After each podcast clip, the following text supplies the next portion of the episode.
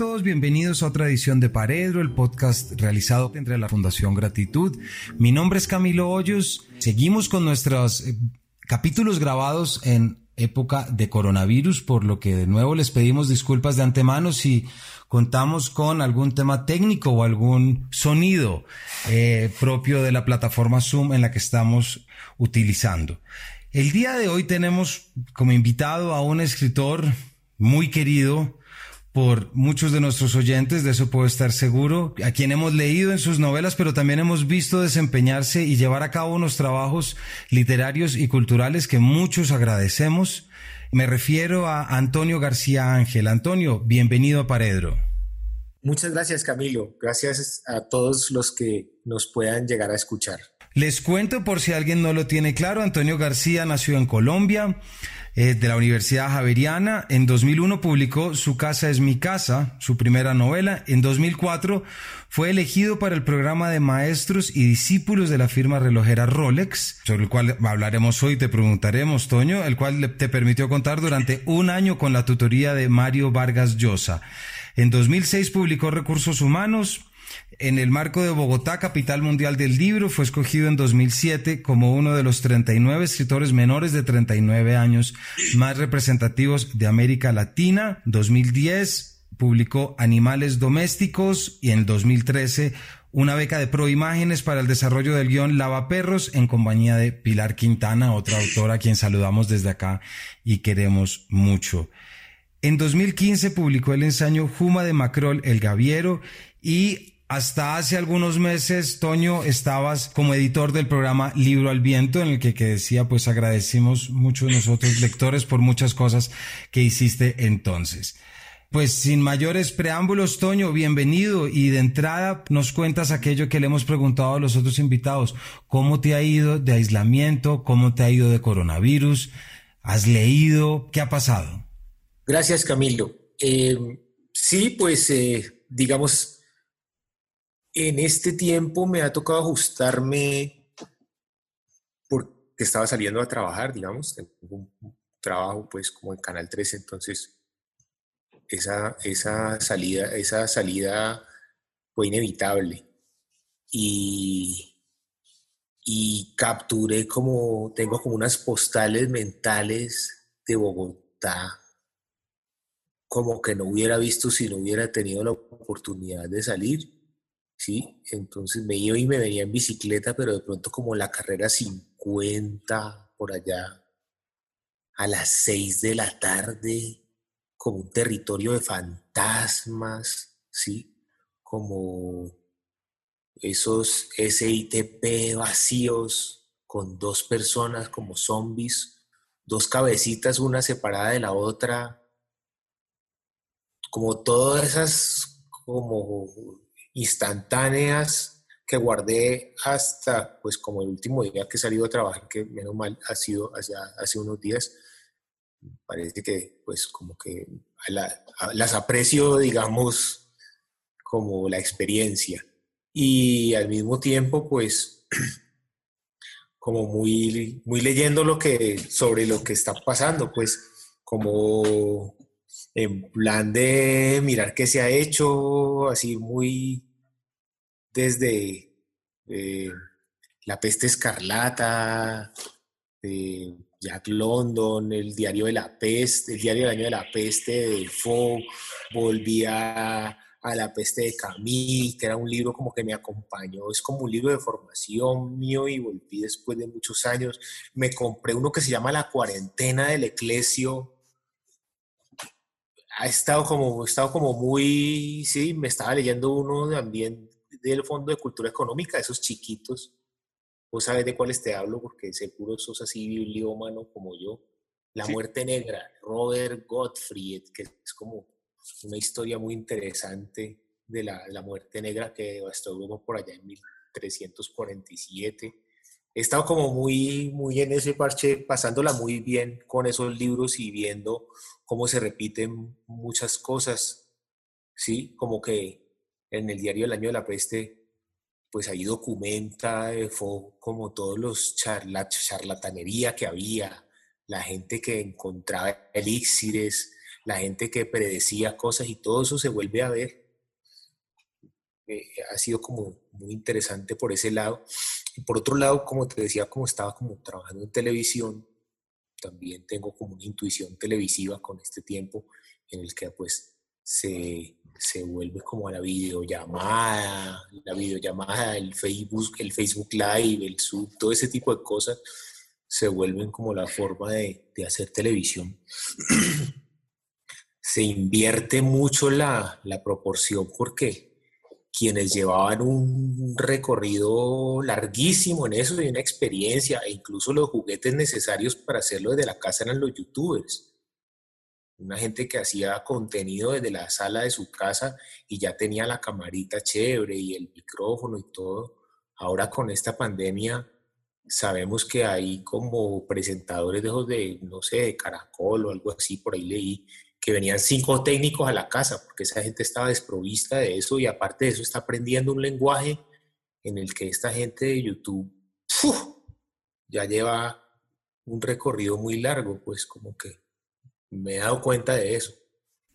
Claro, y además yo creo que Toño, pues quienes estemos seguido y quienes estemos leído, y sobre todo destacado esa labor que tú has cumplido en el campo cultural, pues también vemos cómo todo también apunta hacia el mismo lugar y todo también apunta hacia esa posibilidad de ayudarle a los demás a entender distintos libros y ayudarles, pues eso que llamamos aquí fomentar el acceso a la lectura.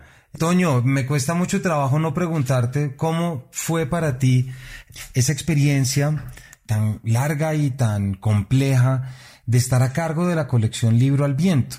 Les recuerdo a nuestros oyentes, Libro al Viento es una colección eh, financiada por IDARTES con una idea muy linda y es que son libros que pues se rotan y son libros que se reparten de tal manera que nunca queden con un solo lector. Y yo estoy seguro que a través de lo que tú viste en Libro al Viento Toño pues sacaste muchas ideas sobre lo que es el perfil lector del bogotano. Tengo entendido si nos puedes contar por ejemplo que los libros eh, el libro más desaparecido del libro al viento fueron los textos góticos de H.P. Lovecraft, por ejemplo. Tengo entendido eso, no sé si es un rumor, pues un rumor muy bonito. Y de esa manera creo que tú nos puedes contar cómo es tu visión de esa movida literaria, cultural bogotana y con toda esta cantidad de gente que está leyendo y que está escribiendo literatura. Claro. Eh, bueno, yo creo que fue una fortuna para mí estar ahí. De verdad, estoy muy agradecido por, con la vida y con las personas que me propusieron este trabajo en Libro al Viento, pues, eh, del que salí como que siento que con mucha, mucho aprendizaje y, con, con una experiencia lectora que no hubiera tenido si no hubiera estado pues como obligado a hacer todos, eh, toda esa investigación y organizar esas ediciones y eso. Mm, la sensación que me da haber como estado ahí también genera como, ciertas lecciones, ¿sí? Porque eh, nosotros vivimos en un, en un país en el que una botella de aguardiente es más barata que un libro, ¿sí? Y en el que la canasta familiar, pues eh, mucha gente la cubre sin la posibilidad de que le sobren los 60 mil pesos o los 42 mil pesos que cuesta un libro, por ejemplo, colombiano de un autor, 40 mil pesos para pues seguir, ¿sí? O, internacional, digamos, ¿sí? Y entonces, eh, eh, en esa medida, pues hemos vivido como en un, en un país como muy dispar. Entonces, ese, ese proyecto de libro al viento, de entregarle la mejor literatura como a la gente sin ningún tipo de, condescendencia, ¿sí? O sea, como lo mejor, o sea, Balzac, eh, Shakespeare, mm, sí, todos los clásicos y además pues como de esa manera como masiva, 15.000 ejemplares editados para salir, también descargables.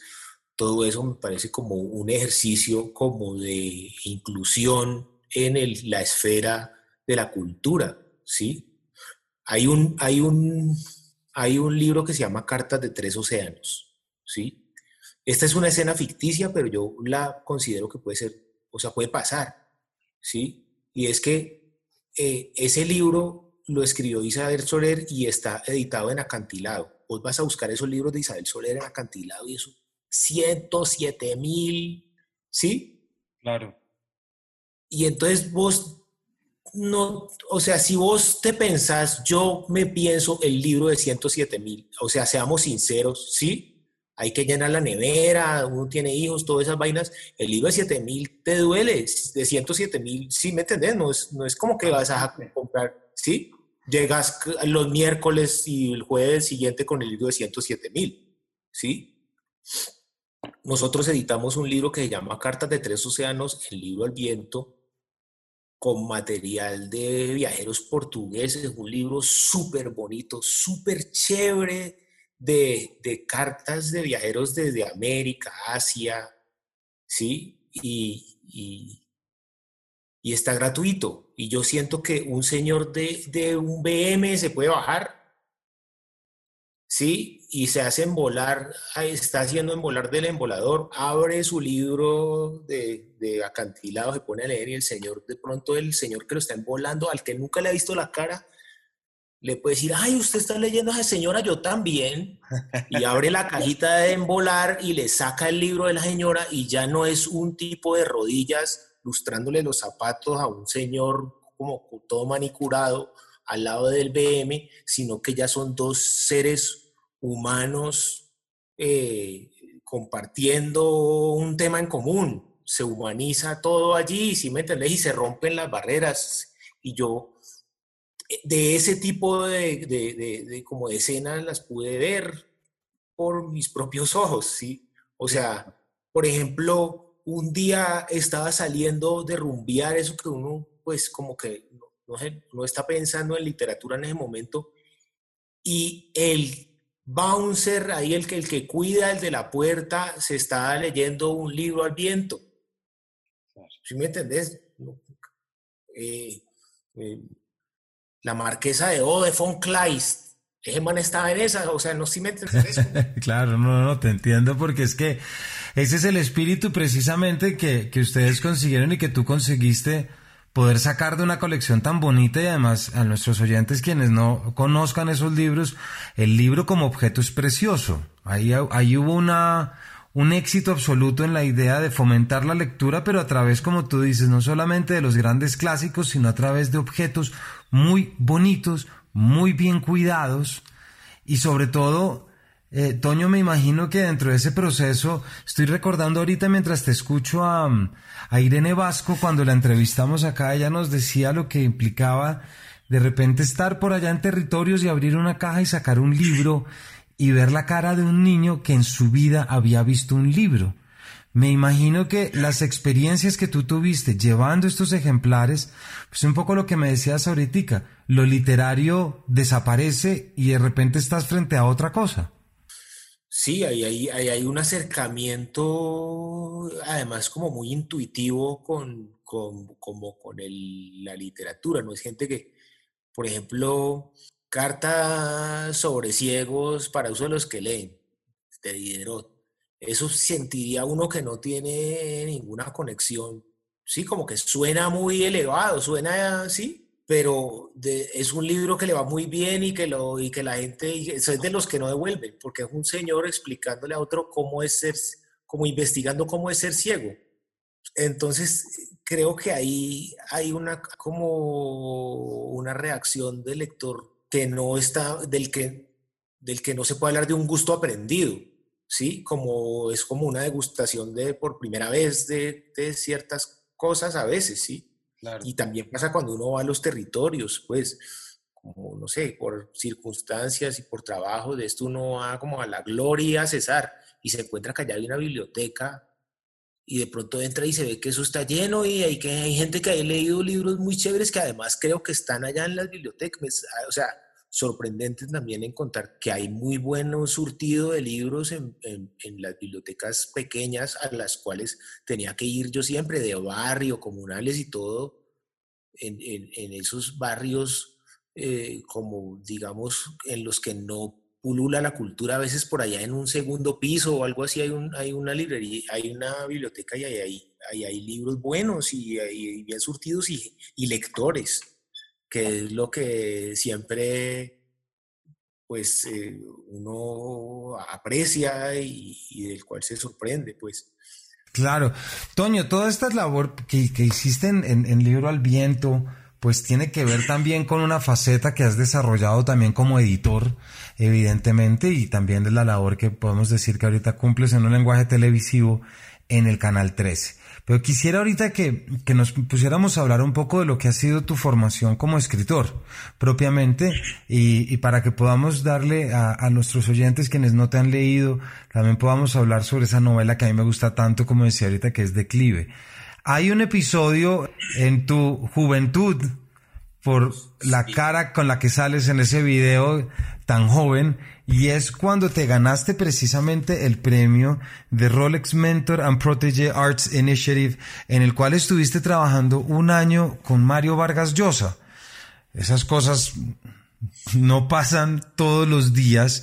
¿Por qué no nos cuentas un poco cómo, qué supuso para ti esto? ¿Cómo fue trabajar? En fin, ¿cómo, cómo recuerdas ese episodio?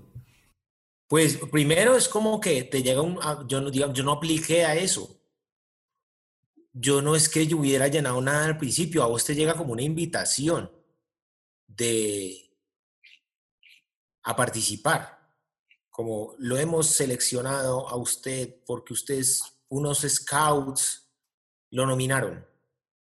¿Quiere participar o no? Entonces, pues, pues sí, pues sí, pues claro, porque además Vargas Llosa, el primer libro de Vargas Llosa me lo leí yo a los 14 años, quien mató a Palomino Molero que no es uno, digamos, de sus libros mayores, pero me encantó, me pareció chéverísimo. La primera frase de ese libro además es Jijuna grandísimas, que uno siente que para un autor, digamos, estamos en el año, debió haber salido por ahí como en el 88, 89, no, no, no, no sé exactamente de qué año es, pero digamos era un libro reciente y ahora sorprendentemente lo pienso y empieza jijuna grandísimas ese, esa expresión y es como poniendo ya en problemas, siendo tan peruano pero tan internacional. Me gustó mucho eso. Y además es una novela policíaca, pues, esa, esa de quien mató a Palomino Molero.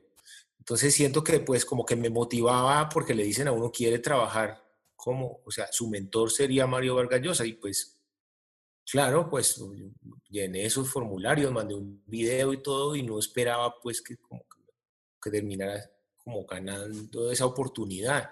Y, y, fue una experiencia muy chévere por todos los lados, porque por un lado, em, el hecho de estar en esa situación, ¿sí? Y a ver, digamos, después descubrís que venciste como a, otros candidatos que eran mejores que vos y que le ha ido mejor y que se han ganado más, unos premios bestial, ¿sí me entendés? Y como que te escogieron a vos y al mismo tiempo estás en esa situación, pues te toca dar lo mejor de vos. O sea, si, si, si había que esforzarse, pues estás en una situación en la que te toca escribir lo mejor que puedas. Pues como, yo no sé si queda, si queda bien al final, pero sí te pone en una situación de esfuerzo importante porque además yo no estaba acostumbrado a mostrar mis como los, esos balbuceos de cuando uno está escribiendo. Yo había entregado, yo había publicado una novela y esa novela la había entregado hecha, pues, de cambiarle dos o tres cosas, pero pues era una novela que había como hecho como en cinco años y tenía como 150 páginas con espacios así grandotes, ¿sí? Pero de pronto me tocaba entregar cada viernes funcionamos como que yo le entregaba cada viernes, le mandaba lo que hubiera hecho por internet. Y él me llamaba los domingos a la casa a hablar. Y el hecho de semanalmente tener que mostrarle nada más ni nada menos que a Mario Vargas Llosa lo que vos, pues, estás ensayando a hacer y que además de eso no te tenés la confianza ni, ni tener la, el músculo literario para escribir súper bien de entrada, ¿sí? Claro, pues bueno, es, eh, eh, al principio como que tuve mucho temor escénico con eso y me le mandaba como cosas que eran como investigación, como he estado investigando esto, mira, aquí hay estos datos, pero como que tenía mucho miedo de empezar a escribir. Cuando sentí que ya tenía que hacerlo porque pues no sé, no podía pues como fracasar en eso y siento que ya había como cierta ansiedad de que ya empezar a escribir.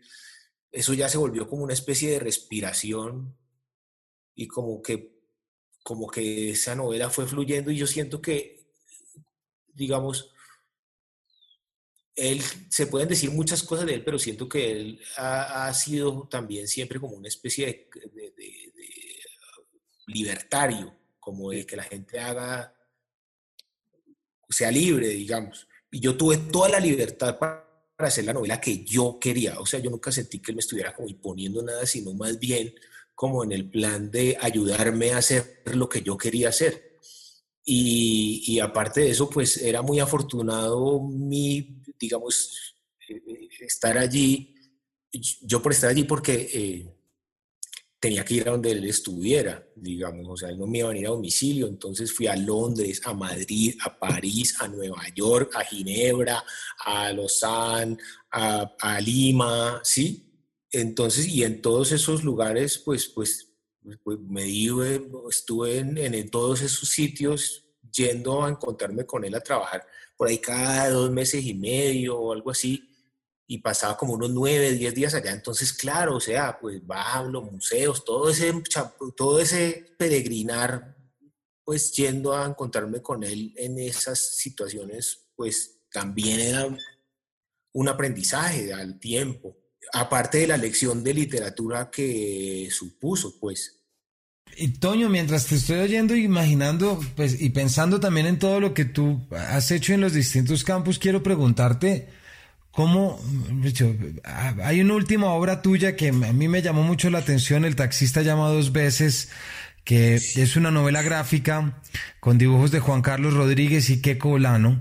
Escuchándote de todo lo que fue esta experiencia con Vargas Llosa de escritura y ahora imaginarte rompiendo estas barreras y metiéndote por un lado a, hacer producción de televisión, que es lo que estás, pero también meterte a hacer una novela gráfica. Quisiera que nos contaras de esa elemento tuyo como que es, siempre estás buscando nuevos lenguajes. ¿Cómo fue la experiencia de este texto? El, texto lo trabajé con Juan Carlos y los dibujos son de Keiko. Lo que pasa es que quién sabe ahí por una cosa de marketing sacaron como mi nombre más arribita y todo, pero yo siento que es una obra tripartita, pues muy, muy de los tres. Pues mira, eh, la historia de eso es que yo por allá en el 2006 me invitaron a la Semana Negra de Gijón. Estuve una semana allí y conocí a Bernardo Fernández Beff, que es un escritor mexicano que además pinta y vi cómo trabajaban algunas personas en el mundo del cómic y era que escribían algo y, y a otro lo pintaba y otro lo dibujaba. Y Keiko es un amigo de Cali que ha sido arquitecto toda la vida, pero era nos conocemos desde los 13 años, desde que uno montaba bicicleta casi, pues. Y Keiko ya quería, era un, era un enfermo de los cómics. Además de eso, a pesar de haber sido arquitecto, siempre había seguido así, leyendo cómics, era como muy enfermo de eso. Y, y me acuerdo que él, por ejemplo, él todo lo escribía como en mayúsculas. Su, su escritura siempre en los cuadernos, todo. Y esos eso era porque él escribía como en Condorito y eso que todo es mayúscula. O sea, tenía como mentalidad de comiquero sin serlo, digamos, aunque habíamos hecho un cómic por ahí los, cuando estábamos chiquiticos, como unas viñeticas como para gente naranja o algo así. El caso es que yo vi eso y me antojé y volví y le dije que vení, dibujemos. O sea, digo, dibujá y yo escribo unas cosas y empezamos a participar en donde, hubiera, en donde cupiéramos, ¿sí? Como muy revista de cómics de Larva, por ahí colamos un, un cómic como en Don Juan, donde se dejaran, metíamos uno, pues. Y Juan Carlos es un amigo que estudió literatura en la Javeriana, eh, ha sido como, o sea, y entonces nos conocíamos desde entonces, y habíamos escrito cuando estábamos muy chiquitos un guion cinematográfico al que, en el que participamos como en una de esas convocatorias y no pasó nada, ni siquiera habíamos hacer un guion tampoco. Y la historia es rarísima porque el guion se perdió y quedó en un computador en Panamá, y, eh, perdón, en Costa Rica, y la persona que yo pues es como el hermano de un amigo. Por allá se encontró el, el disco duro de cuando uno tenía esas torres de floppy disk y me dijo, ve, encontré tu, tu disco duro, no pesa nada, te lo mando en un archivo de esos zip y ya lo abrí. Y yo abrí, eran esos trabajos de la universidad de, sí, propedéutica. Y estaba ese guion y ese guion pues lo, como que lo revisamos, lo reescribimos y que, y que lo pintó y pues nos creyeron ahí en, en, en, random. Y lo chistoso de todo eso es que Keiko ahora ya no es arquitecto, o sea, sí, sí es arquitecto, pero ya no volvió a la arquitectura, pues. Se dedicó a dibujar porque por ahí se conectó con eh, Mario Mendoza y están haciendo cómics están haciendo una serie como de nueve cómics y todo, y digamos, su vida ahorita es eso. Entonces, su vida cambió, digamos, radicalmente gracias a eso. Ahora es un dibujante de cómics. O sea, la arquitectura ya no se hace arquitectura, ya lo que está haciendo es dibujar, y dibujar de tiempo completo, de lunes a viernes, o sea, todo. Tiene un contrato grandísimo, todo. Su vida es otra. Y gracias a eso, pues también tengo esa novela gráfica que se une para regresar a la pregunta un poco como a esa ramificación en formatos de, de las ideas que se me han ocurrido y, y, que han hecho que, pues como que tenga como esa diversidad, no me haya quedado haciendo un solo tipo de, de, de libro, de producción, ¿sí? Entonces por ahí el guion cinematográfico, la obra de teatro, todas esas cosas, me parece que pues también han, han sucedido de manera afortunada y por las personas que he conocido y también por la voluntad de explorar otras formas de contar y de aprender. Yo creo que una de mis motivaciones principales en la vida es aprender. O sea, como que si yo aprendo algo, puedo seguir haciéndolo. Así sea difícil, trabajoso, complicado, lo que sea, pero si yo me siento aprendiendo, estoy ganando. Y, pues como que en cada una de esas incursiones no he hecho más que ser un aprendiz. Bueno, pero, Toño, aprendiz, pero, pero ofreciéndonos una gran variedad a muchos de los lectores. Toño, se nos está acabando el tiempo, pero no puedo cerrar esta, esta charla sin, sin antes preguntarte por tu novela Declive, por tu novela de ese comienzo que raya con lo absurdo, esa novela urbana, que ese realismo que nos hace entender los comentarios de Jorge y, y sobre todo ese momento en el que Jorge se levanta y se da cuenta que tiene los pies muy grandes para sus zapatos. Eh, ahí hay una representación de Bogotá en tu obra, porque yo sé que además la representación de Bogotá es algo que a ti particularmente te, te llama, pero quisiera que nos contaras, que nos hablaras de la novela, pues un poco bajo esta realidad que estamos viviendo en que muchas de las realidades parecen enmarcarse en lo absurdo, pero que sin embargo pues están pasando, como tú mismo nos decías de lo que ha sido tu experiencia yendo en bicicleta al trabajo. para que cerremos con declive, con esa Bogotá de declive, pero porque ahí está ese componente que hemos hablado, por ejemplo, de lo surrealista, de, ¿te acuerdas que hablamos todo eso? Pero, pero ahí hay una Bogotá y es muy fuerte que ahorita siendo que muchas de las representaciones de Bogotá han pasado por lo absurdo, y en esto también pienso, por ejemplo, en Bogotá Vagabunda y en algunas otras, de repente ahorita nos estamos estrellando en gran medida contra esas, contra esas visiones, es decir, contra eso que imaginamos. Yo creo que, por, un lado, eh, ese extrañamiento de Jorge, digamos, en la novela, ha sido democratizado de manera violenta porque en él también viene la amenaza por, como por la vida, o sea, por la supervivencia. Entonces, no es, no es solo como la sensación de irrealidad que enfrentamos, que aparte de eso tiene como unos matices que parecían imposibles, que por ejemplo el aguacate cueste más que el, que el eh, petróleo ahorita, como decía Petro, era, parecía de ciencia ficción y ahora el, o sea, está regalado el petróleo. ¿Y quién iba a pensarlo? Y, y, mientras nos comíamos las 12 uvas el 31 de diciembre y pedíamos deseos, a ninguno se nos ocurrió este panorama, a nadie. Es decir, nadie hubiera pensado esto pues no nos cabía en la cabeza y siento que pues esa sensación de irrealidad la tiene la novela. Y de, es, eh, la Bogotá que aparece ahí es una Bogotá de otra manera fantasmal, pues, pero que, pero que de alguna manera se, se vuelve como amenazante, ¿sí? O sea, como que él ve los edificios y los edificios parecen inclinarse sobre su cabeza, ese tipo como de sensación.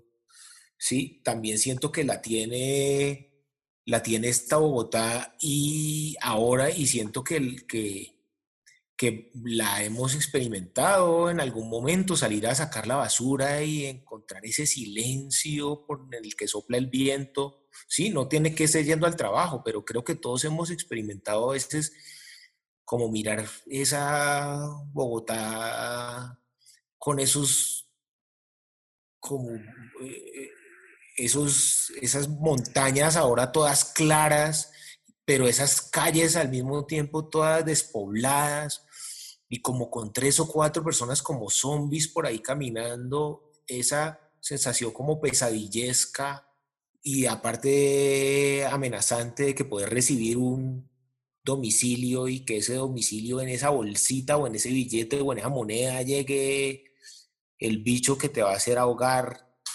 Toda esa sensación creo que está ahí en la novela y al mismo tiempo la novela tiene un recorrido por las calles que siento que pues en este momento la gente no está pudiendo hacer, ¿sí? Entonces creo que de alguna manera la novela en este momento puede cobrar algún sentido por eso, ¿no? Porque tiene como unos recorridos bogotanos pues que en este momento se ven distantes. Exactamente. Y esa, y esa manera como acompañamos a Jorge dentro de este declive, dentro de este cambio, y que, que yo creo que también nos abre, nos permite abrir los ojos también para, así como tú nos decías de cómo a través del eclesio y cambio estabas entendiendo tu cuarentena, estos son los momentos en los que también uno entiende cómo hay muchas maneras de entender circunstancias y realidades a través de novelas u obras que evoquen de alguna manera eso mismo que ahorita tanto estamos apelando y tanto estamos recibiendo de la ciudad. Toño, nos quedamos sin tiempo, pero muchas gracias por tu compañía, por, por tu tiempo y por habernos contado todas estas cosas. Oh, gracias a vos, Camilo, y gracias a todos los que pues lleguen a oírnos. Un abrazo. Y a todos ustedes, oyentes, ya saben dónde, dónde encontrar a Toño de sus novelas y también ¿Nos puedes repetir, Toño, los programas, los horarios específicos para que los oyentes sepan? Ah, muy bien, muchas gracias por la cuñita. Eh, sábados y domingos toma el control a la una de la tarde y los domingos a las nueve de la noche, Fractal en Canal 13. Pues ahí quedamos todos entonces con la tarea. Toño, muchas gracias y a todos nuestros oyentes, muchas gracias por su compañía y nos vemos en una próxima entrega de este Paredro.